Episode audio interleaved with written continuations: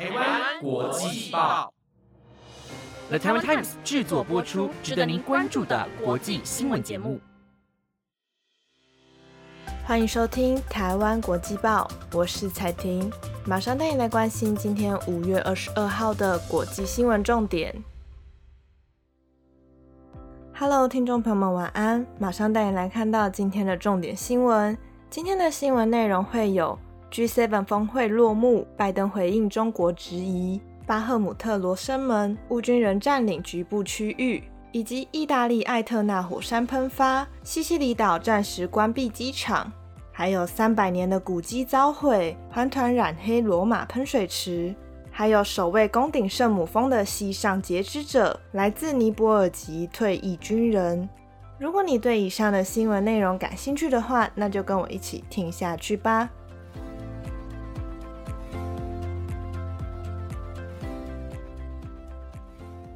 首先，今天的第一则新闻带您关注国际政治和外交。G7 峰会在昨天正式落幕。会议结束后，美国总统拜登在日本广岛举行新闻会，透露了两项举动引起习近平的不满，并且对习近平的质疑做出回应。对于台海问题，拜登认为应尽一切努力来维持原状，遏止中国军事发展的野心。他指出，中国正在建构军队，这也是为何美国不向中国贩卖高阶晶片。当习近平质问此事时，拜登回应，美国拒绝贩售的原因是避免中国企图用那些晶片来制造核武器或是其他大规模的伤害性武器。为了确实抑制中国军事发展，美国在去年十月颁布严格的对华晶片出口限制，并联合日本和荷兰两个盟友，一同限制对华出口晶片制造设备，以免中国利用高端晶片发展军事现代化。而许多中国企业也被美国商务部列为出口管制的黑名单，以防这些公司获取美国技术和产品后，会向中国军事现代化提供支援。除了抑制中国军事发展，拜登还有一项举动令习近平感到不满，那就是强化四方安全对话的互动。四方安全对话峰会是美国、日本、澳洲及印度四国定期举行的会议，目的是为了维护印度洋和南中国海地区的和平。拜登上任后努力加强成员国的联系，四国近两年举行了多次的领导人峰会和外长级会议。对于四方安全对话的存在，习近平质疑他煽动地缘政治竞争，以及大肆宣扬冷战思维。对此，拜登回应：已对什么是开放空域和海域达成共识，会员国不会允许四方安全对话被单方面改变。他也补充，目前组织没有改变任何的规划，只是确保团结民主国家，坚信太平洋盆地能保持开放与畅通。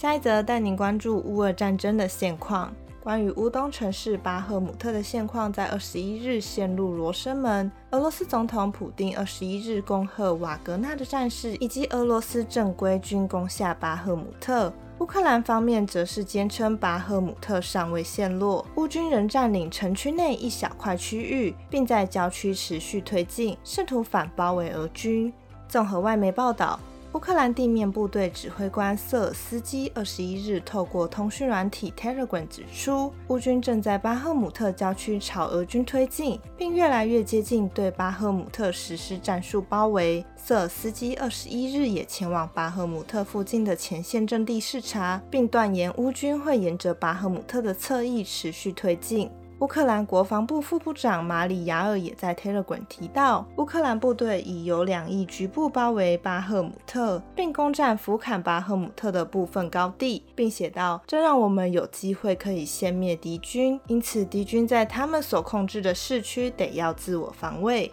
根据美联社报道，巴赫姆特长期以来对双方的象征意义大于战略价值。衡量乌克兰军队成功与否，在于乌军让俄罗斯人陷入困境的能力。乌军的目标是在一千五百公里长的前线上。在一小块地区耗尽俄军的资源和士气。乌军指挥官承认，俄军控制九成以上的巴赫姆特城区，但目前乌军透过城郊道路取得重要进展，切入俄军南北侧翼，目的就是为了要包围城区。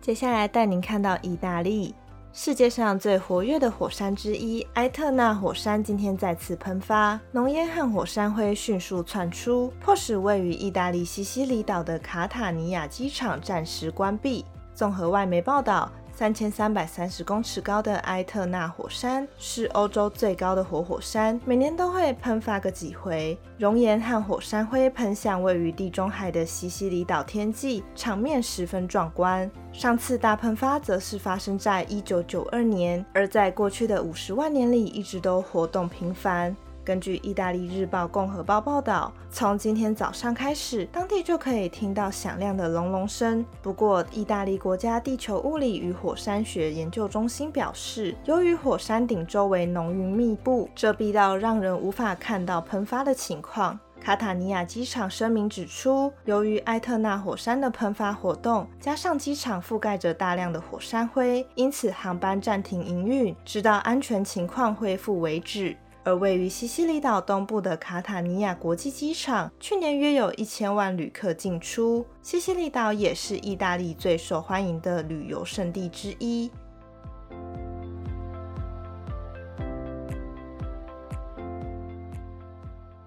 接着，同样是意大利，带你来看到历史喷泉被毁损。意大利罗马著名景点、拥有三百年历史的特雷维喷泉，在二十一日被激烈环团最后一代占据，还被倒入了大量的木炭，染黑整个水池。罗马市长罗伯托昨天也发文痛批，整个清洁工作费时费力，还浪费了三百公吨的水资源。综合外媒报道，最后一代的七名成员昨天跳入特雷维喷泉，并倒入木炭。他们拉起写着“我们的国家正在死亡，我们不会为石化燃料买单”的布条抗议。由于气候问题越来越严重，意大利东北部甚至发生严重洪灾，还有十四人因此丧命。他们要求当局应该立即停止石化燃料的各种补助。罗马警方随后赶到并阻止激烈抗议人士。特雷维喷泉的旅客们全程目击，还有旅客对着最后一代成员大骂。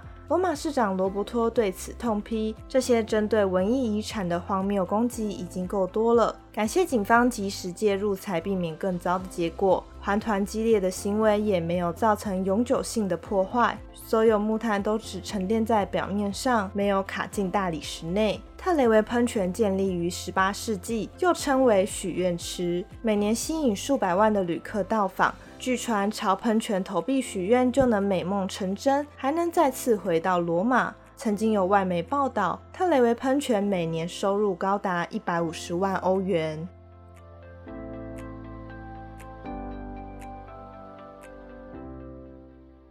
最后一则带您看到励志的故事。来自尼泊尔的库尔克退役军人马加尔，曾于服役时与英国部队并肩作战，并差点死于阿富汗战场。如今成为首位成功登顶圣母峰的双腿膝上截肢者。今年四十三岁的马加尔在十九日下午三点之际攀上圣母峰之巅，在成功登顶后，他已撤退到基地营，明天将回到加德满都。目前已有两位双腿膝下截肢的登山客登顶圣母峰。分别是纽西兰的英格里斯和中国的夏伯渝，两人分别于二零零六年和二零一八年完成壮举。由于尼泊尔有禁止双腿截肢和盲人登山的法律，因此马加尔多年一直无法挑战登顶圣母峰。英格里斯当年攀上八千八百四十九公尺的圣母峰时，这条法律尚未生效。在马加尔和其他人的施压下，尼泊尔最高法院于二零一八年撤销相关规定。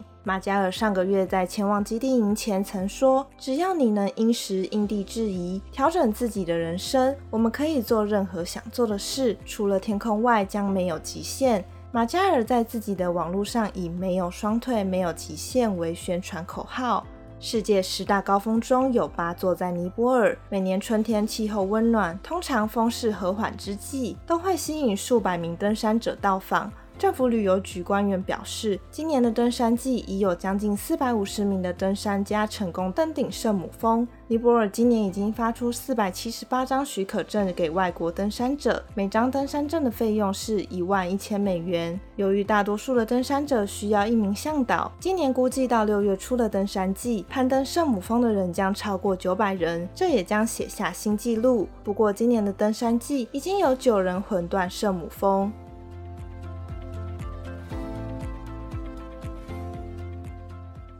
以上就是今天台湾国际报的新闻内容，感谢您的收听。本节目皆由了台湾 Times 制作播出。如果有任何的建议或想法，都欢迎到 IG 或者是 Apple Podcast 上留言告诉我们。希望你会喜欢今晚的内容，那我们就下礼拜见喽，拜拜。